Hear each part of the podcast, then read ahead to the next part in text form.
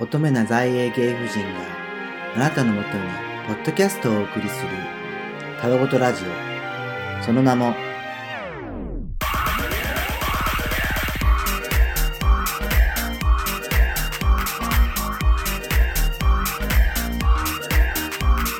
英国婦人の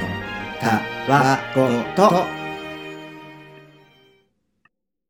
Hello hello hello。皆さん、ご機嫌いかがでしょうか？婦人ごとパーソナリティのりょうです。でですね、まあ、さてさて、皆さん、あの、もうね、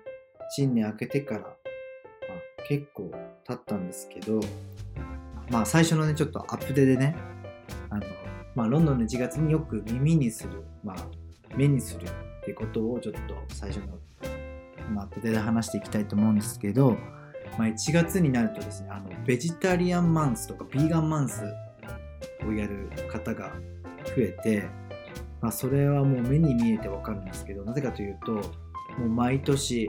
あの広告でね例えばね今年だったらビーガンベーコンのデカデカのポスターが普通に駅にあったりとか、まあ、商品もそういう、ね、ベジタリアンコーナーが大きくね取られてるんですよ。月だけそういう習慣にしようっていうのが増えるので、まあ、通常でねそういうベジタリアンとビーガンの方もいるのでさらにね、まあ、売り上げが見込めるのかなということですごいマーケティングとかねプロモーションがすごいなっていうのを感じててまあもちろんそれでねベジタリアンとしてやってみたりとかビーガンとしてやってみてそれで自分に合ってるかもしれないから、まあ、それはそれで何かの発見になるってことで、まあ、挑戦するのもいいのかなっていうふうに思ったんですけど、ね、個人的にはちょっとやっぱたまに肉食べてとかそういう時あるんで結局多分、まあ、自分はできないだろうなっていうふうに思いながら毎年見てる光景なんですけど、ね、逆にやっぱ自分のパートナーもそういうふうにしてくれるかわからないじゃないですか。あの去年か今年ぐらいに友達のパートナーがその、ね、ベジタリアンマンスをやるとか言って普段お肉を食べてるんですけどで、ね、その相方はねそういうのをしたくないっていうことでそうなるともう普段ねご飯一緒に食べるわけだからそう、ね、作る料理もね別々になっちゃうわけじゃないですか。そうするとね、まあ、ちょっとパートナーに負担がかかるというか一緒にやるならいいけど自分の旦那さんは多分やってくれるだろうけど毎年やろうかなと思ってやってません。はい。でねもう一つね実はあるんですけど、まあ、これはなんかもう世界共通なのかな。なんかクリスマスとか年末に、まあ、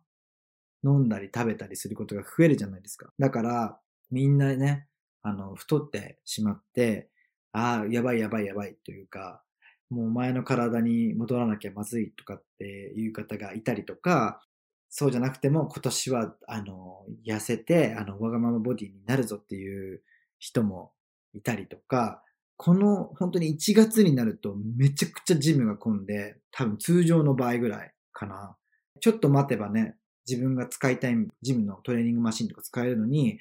ずっと使われてて、ああ、もうこんな待てないとか、いつもジム1時間半とか1時間以内に終わらしたいのにもっとあの費やすことになっちゃうので、本当に勘弁してよみたいな思いながら、1月になるとちょっとプチイライラしながら、あのジムに言ってるんですけど、でまあ、そんな感じで、あのね、その話をね、ちょうど日本にいる友達と話していたら、最近、ライザップっていう会社あるじゃないですか。でライザップって多分筋トレとかそういう健康の体づくりを支援っていうか、まあ、する会社だと思うんですけど、そのライザップがコンビニジムのチョイザップっていうのをなんか作って、24時間営業で使い放題で2キュッパーって書いてあったんですけど、ちょっとネットの方見たら。でもなんかその歌い文句で、5分でも気軽に行けるジムみたいなこと書いてあって、なんか自分はなんかこうやって体作りを始めた時に、ジムのトレーナーさんに、最低でもやっぱ20分、どんなに忙しくても20分ぐらい以上やらないと燃焼されないから、ちゃんとそれは意識してやってねっていうふうに強く言われた思い出があって、だから5分じゃ全然足らなくないと思って、もう燃焼しなくないとか思って、5分でもいけるっていうのはなんかマーケティングのトラップ臭いなっていうふうに勝手に思っちゃったんですけど、ねえだって5分ってもう実際に、まあ、着替える時間とかは含まれてなかったとしても、5分って全然意味ないって、ね、個人的には思っちゃうんですけど、ね、まあ、もちろんなんか日本ってすごい、ね、仕事する上でなんか忙しくて残業とかも多いから、マッチするのかなとか思いながら、イギリスに比べてね、最近始まった多分サービスだと思うので、今後ね、それがどうなるかね、ちょっと楽しみです。これ聞いてる方か、またはね、友達にね、やってる方がいたら、ぜひね、どうなのって聞いてみたいところなんですけど、ちなみに、まあ自分は一応、今3、4ぐらい、ジムに行ってて、まあ夏に向けてね、いい体を作りたいなっていうふうに考えてるんですけど、やっぱね、もう12月に体調崩した時に体が脂肪なのが分かって、取り戻すために元のね、その病気になる前の体型に、まあ戻して、そこから、あの、ちょっとね、また体をね、一回りぐらい大きくしていきたいなと思ってて、ジムに行くことも大事なんですけど、やっぱ食生活も大事で、こっちだとやっぱそういうプロテイン入りのなんかポリッチ、なんかオーツ、牛乳を入れておみたいなやつとか、結構あのプロテインとか食物繊維とか豊富だから、まあ、体にいいし、それプラスヨーグルトとかね、いろいろね、健康なものをね、取り入れようと思って、あの、食べたりしてるんですけど、ランチとか、あの、ディナーとかでも、あの、ブロッコリーとか、あの、ささみの鶏肉とかね、シーチキンとかね、そういうのをね、できるだけ入れながらね、あの、作るようには意識してて、まあ、旦那さんもすごい、まあ、もう毎日ではないけど、多分僕よりもジムに行ってるので、二人でちょっとね、そういう食生活をしちゃうよって言ったら、あ、いいよいいよって感じで、あの、なったので、二人で、あの、頑張っています。まあ、そんな感じでね、ちょっとアップでは、まあ、ロンドンの1月でよく見る、聞くようなことをちょっとシェアしたくて、この話をしました。そんな感じで、まあ、今回のね、婦人事のテーマに参りましょう。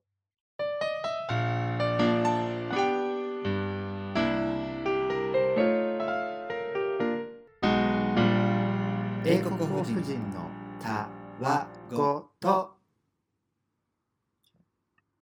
はい、ということで、今回の婦人ことのテーマは YMS ことイギリスのワーキングホリデーについて話していきたいと思います。まあなんでこの話をしようかと思ったかというと、あの、1月のね、17、18ぐらいに、あの、応募があって、ちょうどそれをね、ツイッターで見かけたときに、あ、懐かしいなっていうふうに思ってて、まあなぜかというと自分はね、6年前に YMS をなんとなく応募して受かった一人だからなんですけど、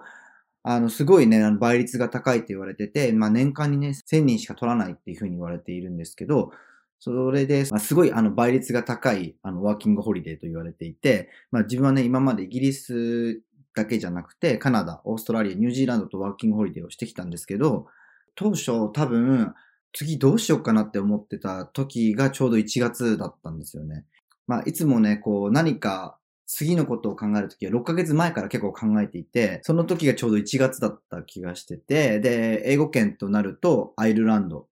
しかなかったんですよね。で、もちろんあの、ベルリンとかね、あの、ドイツのベルリンとか、まあ、英語が話せば仕事ができるとかっていうことも聞いてたんですけど、うーんと思ってちょっと納得いかなくて、で、その時にね、ちょうど YMS の応募期間が数日前だったのかな。それで、あの、ね、簡単にあの応募できるんです。もう名前とパスポートとか番号とか生年月日があれば応募ができてて、数日後にあの結果が来るみたいな感じの気軽な感じだったので、ポンって感じで送ったのを覚えています、今でも。周りにイギリスのワーキングホリデー受かったよってみんなに話してたら、えー、何回も応募してんのに受かんないんだけどとかっていう友達もいたりとか、あ、そうなんだ、そんなもんなんだと思って、本当に自分はじゃあラッキーだったんだなっていうふうにその時に思いました。今までいたワーキングホリデーの国も大規模な人数の制限があるんで、だからそこまでね、大変じゃないんですよ。手続き踏んで、例えば大体ワーキングホリデーに行けちゃうので、そこまでハードルが高くないんですけど、イギリスはやっぱ他の国に比べると人数制限、まあ1000人っていうね、倍率で、で、なんせね、だって、イギリスのロンドンといえばもう日本人が行きたいトップ3の都市じゃないですか。だってニューヨークとパリと、まあロンドン。っていう感じで、ちょっと自分の中ではあるんですけど、だから、そうなるとね、アメリカかイギリスに行きたいなって思うと思うんですよ。やっぱね、英語の勉強するんだったら。だからそうなるとね、やっぱ、まあネットでちょっと見たんですけど、やっぱ、まあ倍率は10倍とか50倍ぐらいになってるらしいです。まあね、今思うと本当に自分がいかにラッキーだったかって感じですよね、本当に。ってな感じで、ちょうどね、ブログというかまとめサイトがあったので、読みながら自分はどうだったみたいなことを話していこうかなと思います。でね、まずはね、あのね、まあ、条件なんですけど、年齢が18歳から30歳。で、あの、30歳に応募して、その留学するときに、まあ、31歳になってても大丈夫というふうに書いてます。次、状態って書いてあって、状態は、まあ、心身ともに健康であること。まあもちろんこれはね、病気を持ってたら多分すごいね、大変だと思うので、全然医療機関とかのシステムちょっと違うし、ね、あの、重い病気だったらなおさら、まあ、密室にしかならないしね。うん。で、次、家族。まあ、まあ、子供とかね、自分の奥さん、旦那さんとかは、まあ、同伴はできませんっていうふうに書いてます。次、これすごい大事。資金。あの、残高証明で40万円相当の資金があることっていうふうに書いてあって、金ゴリでしてた時、お金を全然貯めてなかった。その場で生きてた人みたいな。そのニュージーランドが6ヶ月後にイギリスに行くって感じだったので、その時から、あ、どうしようお金がないと思って、でも旅行もしたいしとか思って、ね、さすがに4カ国目だったので、もう英語も、まあ、ペラペラなので、そこまで、あの、仕事探しとか家探し苦労しないだろうなと思って、普通にイギリスに入るときは20万円しか持ってなかった気がします。どうやってじゃあ40万円をしのいだかというと、その残高証明書ね。あの、親に、あの 電話して頼んで40万円の資金がないと、残高証明書がないと、条件に満たされないから、あの、ちょっと一時的に40万円僕の口座に送ってって、ほんと次の日すぐ返すから、つって。それで、その、ね、送ってもらって残高証明書を、まあ、銀行で作って、その後親に返すっていう感じでやって、あの、それはクリアしたんですけど、だから本当にね、あの、僕みたいにワーホリを経験してて、あの、相当の自信がある人、まあ、着いたらすぐ仕事を見つけてとか、家を探してとか、まあ、コネがあったりとか、そういう人はね、別に、あの、40万円なくても全然余裕で、あの、最初のね、ステップはね、こなせると思います。ね、ちょっとね、もう周りから見たらね、超リスクだよとかすごい言われたんですけど、僕はなんか変な自信があって、なんかワーホリ時代も、あの、多分カナダは友達の家に2ヶ月ぐらいいて、まあ家賃ただでラッキーだったんですけど、オーストラリアもそんな感じだったかな。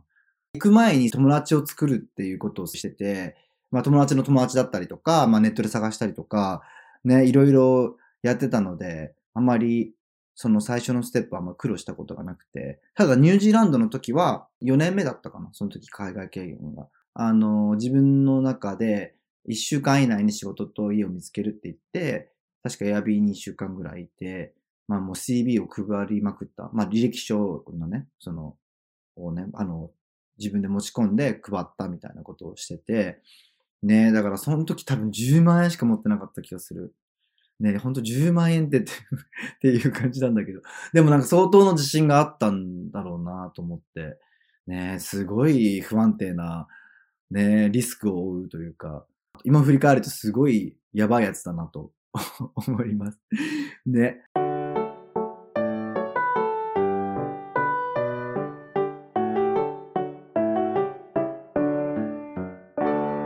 英国法人のたわごと。で、次、はい、期間は2年間で、まあ仕事や勉強とかね、あのー、旅行とかね、いろいろできますよっていうビザになるよって書いてありますね。そんで、えっとね、応募内容なんだけど、実はね、年に2回あって、1回目がね、この間あったその1月のやつで、800人選ばれて、後半は7月にあるみたいで、200人で、計1000人っていう形で、当選者を決めていくって感じなんですけど、なんかどちらもね、2日間、だからこの間だったら17、18? だから2日間しかないから、本当にもう目を凝らしてないと見逃しちゃうぐらい短い期間で、多分他のワーキングオリデーは多分そこまで期間制限ないんじゃないかな。いつでもできそうなイメージが自分の中ではあるけど、うん、本当にイギリス厳しいなと思って今振り返ると、あの最初の冒頭の方でも言ったけど、で、応募はすごい簡単で、もう名前と生年月日、パスポート番号、そして携帯番号だけがあれば、まあ政府が指定した E メールにそれをね、送るだけで、数日後に、受かっても受かんなくても、あの、ちゃんと結果が来るっていう風になってます。で、次、これすごい、あの、大事というか、ね、これはハードルが高いというかね、本当にお金面、まあ費用なんですけど、まあ、どの国もビザ代は高いだろうけど、イギリスはまあズバ抜けて高くて、まあ、えっと、まあ、約4万円ぐらい。その4万円で2年分。で、そしてまあ医療機関、まあ NHS って医療機関、国のね、医療機関があるんだけど、それはね、絶対にもう払わなきゃいけなくて、それが7万5千円。2年でね。ちなみに今6年住んでて、NHS 払い続けてるんですけど、もう今6年でしょ？だから、もう30万近いじゃん。それ 払ってるけど、一回も行ったことないです。一回も利用したことないです。やっぱ、日本に帰るついでに、あの、健康診断とか受けたりとかしてて、あの、悪いとこないかとか、こまめにね、帰ったついでに調べてるので、なんかこっちではあまりなんか、うん、ね、受ける気がしないというか、個人的にはあまりなんか使えないイメージがあって、もちろんただですよ。ただ、もうこの分払ってるから、ただで診察できるんですけど、例えばただで診察できるってことは、まあ誰でも行くってことじゃないですか。だから、例えば旦那さんが前に、失神みたいのができちゃって、あの、今日病院行ってくるねって言って、仕事帰りに。普通日本だったら多分予約して、なんと1時間ぐらいで多分帰ってくるというか、もう終わるじゃないですか。その時本当に終電ギリギリぐらいまで旦那さんかかって帰ってきたんですよ。で、もらった薬はもう本当に市販で買える薬。だからもうすごい待って、本人もこんな待つなんてびっくりするとか言ってて、なぜそんなびっくりしてるかというと、まあ彼はね、あの、日本に、大学卒業してから 日本にずっと住んでたので、多分日本人感覚で医療機関を見てたのかなって思うんですけど、あの、もちろんプライベートのね、医療機関もあって、まあ、それはね、日本みたいに早いんですけど、やっぱこのね、国の医療機関はね、ただで誰でも行けるということなので、まあ、それだけ込み合うケースもあったりとか、まあ、ちょっとグロい話になっちゃうんですけど、例えば友達が、えっと、スキーに行って、手首を折っちゃったんですよ。手首を折った時になんか、もう骨は出てないんですけど、まあちょっともう皮膚の状態でもう骨が突き出てるなというか、そういうのがわかる状態だったんですけど、それでまあ急いでね、あの、NHS に行って、あの骨がちょっと出ちゃってて、あの、早く治してほしいみたいなことを言ったら、あのねーって、あの、2週間後になっちゃうかもみたいな。なぜかというと、あの、あなたみたいな人が、数人いるんですって。だからその予約があるから、もちろん、ま、手首じゃなくて、まあ、折れてる、骨折してる感じが何人かいるから、その人たちにも待ってもらってるから、あなたも2週間待ってもらわなきゃいけないんだよ、みたいな。え、でも2週間経ったらくっついちゃうじゃん、みたいなこと言ったら、あの、また折って、あの、くっつけるから大丈夫だよって。もう、日本じゃ絶対にありえないじゃん、みたいな。折ってまた直すからってどういうこと？と思って。ね、だって変な風にくっつくわけだから、また折る時も気をつけておらないと、もしかしたらもっと変な風に降りちゃうかもしれないじゃないですか。だ結局その友達は、まあ日本人の友達だったんですけど、まあまあ日本に帰ることを決めて、あの日本に帰って骨がくっついてしまう前に、あの骨を直して、あのイギリスに帰ってきたんですけど、本当にそれ聞いたときに、ああ、もうイギリスではあまりこうね、あの なんだろう、衝突するスポーツだったりとか、なんか無理とかしないようにしようっていうふうに心に決めました。だから今までだから本当にスポーツするときも絶対にね、あんま骨折するようなスポーツはしないようにしてて、昔はそんなこと気にしてなかったけど、ね、ほんとそういうことがあるので、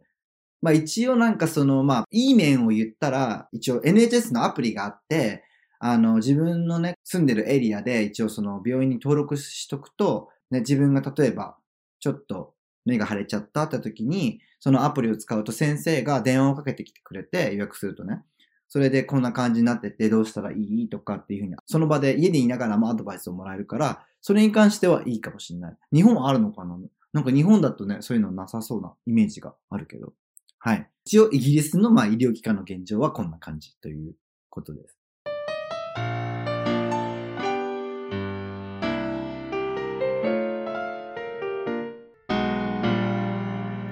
英国法人のたわごと。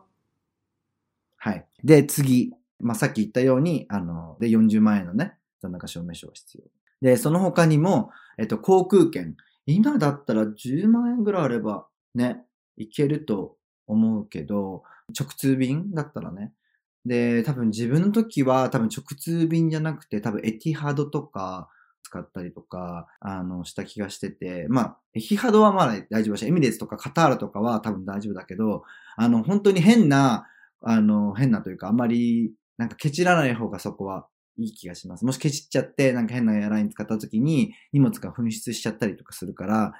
最初ぐらいちょっとあのままともにあのいい直通便のチケットを買ってもいいんじゃないかなと、個人的には思います。はい。で、次、えっ、とね、学費って書いてあるんだけど、まあ僕はね、もうすでに4カ国のワーキングホリデーが終わってたから、あの、そこについてはあまりわからなくて、まあでも、友達が何人か留学で来てた時に、まあ6ヶ月、3ヶ月とかで、まあ50万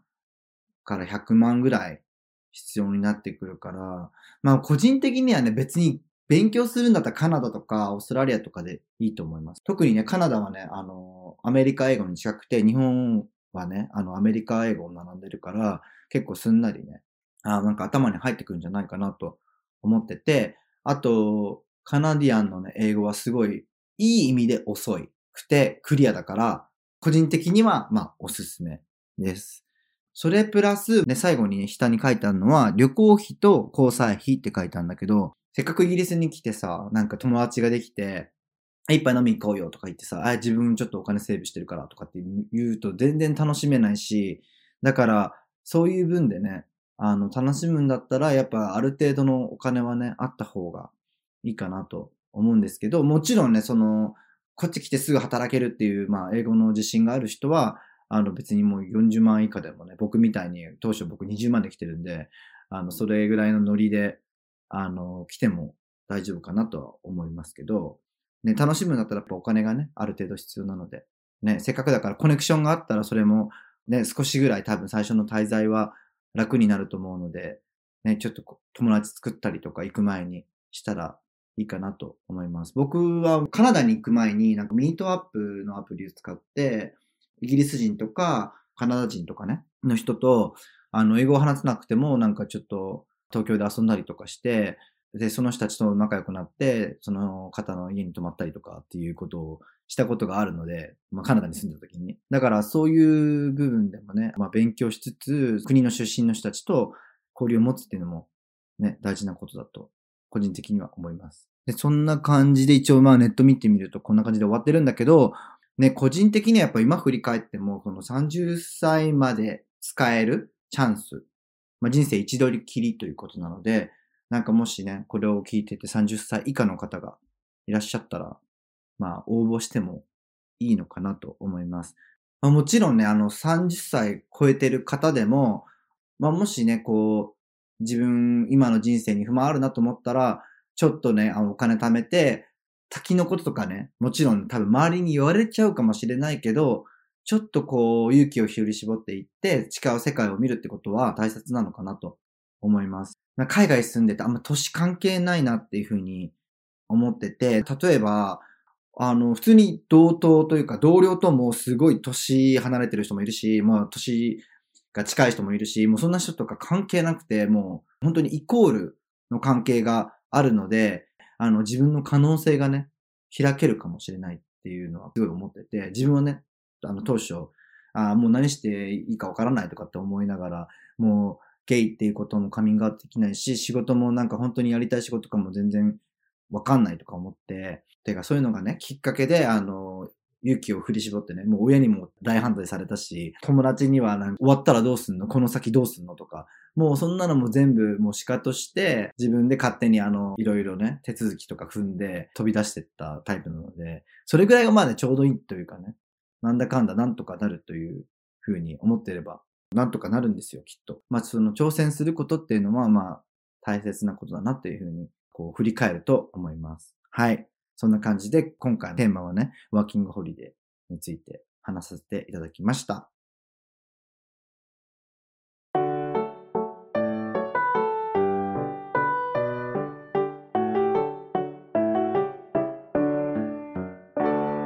英国法人のたわご。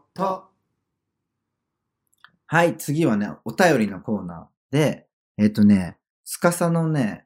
2回目の回について、OP プリズムさんからお便りをいただいています。えっ、と、りょうさん、つかささん、おはこんばんちは。おはこんばんちはかわいい。で、まずは、えっ、と、つかささん、ジョナスさん、ご婚約おめでとうございます。これから人生の大切なイベントをお二人で重ねていかれますように、えっ、と、国際カップルの方々の葛藤は日本同士の場合より切実なんですね。せめて働く場所の制約が少ない世の中になるといいな。そんなことを考えつつ聞いていたら、なんと12月18日の YouTube ライブを見逃してことが今発覚しました。あ、あの、その YouTube ライブというのは僕と旦那さんがね、あの、YouTube ライブを月1回やってるんですけど、そのことについて、あの、OP プリズムさんが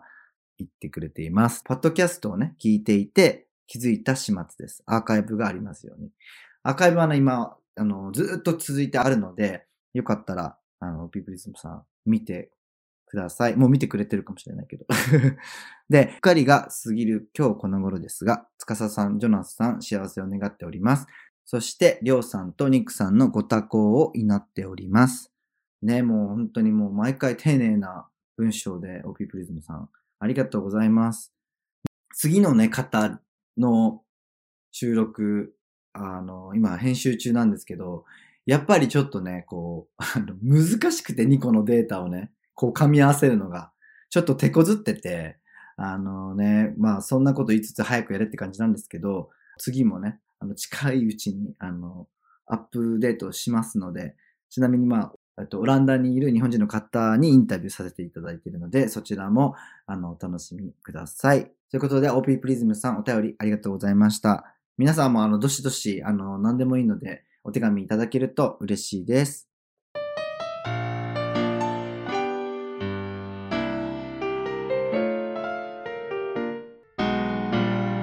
英国法人のたわごと。はい、最後に、えっと、英国法人のたわごとでは、質問箱とツイッターの方で質問やコメントをお待ちしています。それと、あの、イギリス人の旦那さんとね、YouTube ライブを月1でやっているので、よかったら遊びに来てください。えっと、とりあえず来月のね、2月にまたありますので、このね、ポッドキャストとしてまたちょっと告知できたらいいかなと思います。で、ね、どちらもね、概要欄から飛べますので、ぜひチェックしてみてください。よろしくお願いします。で、えっと、そして、ぜひね、あの、興味があったらフォローボタンを押していただけると嬉しいです。で、フォローボタンを押していただけると、あの、通知が急になってるので、よかったら使ってみてください。そして、いいねボタンを、あの、聞いてていいなと思ったら押していただけると嬉しいです。そちらもよろしくお願いします。それでは今週も皆さんにとって良い週になりますように。またねー。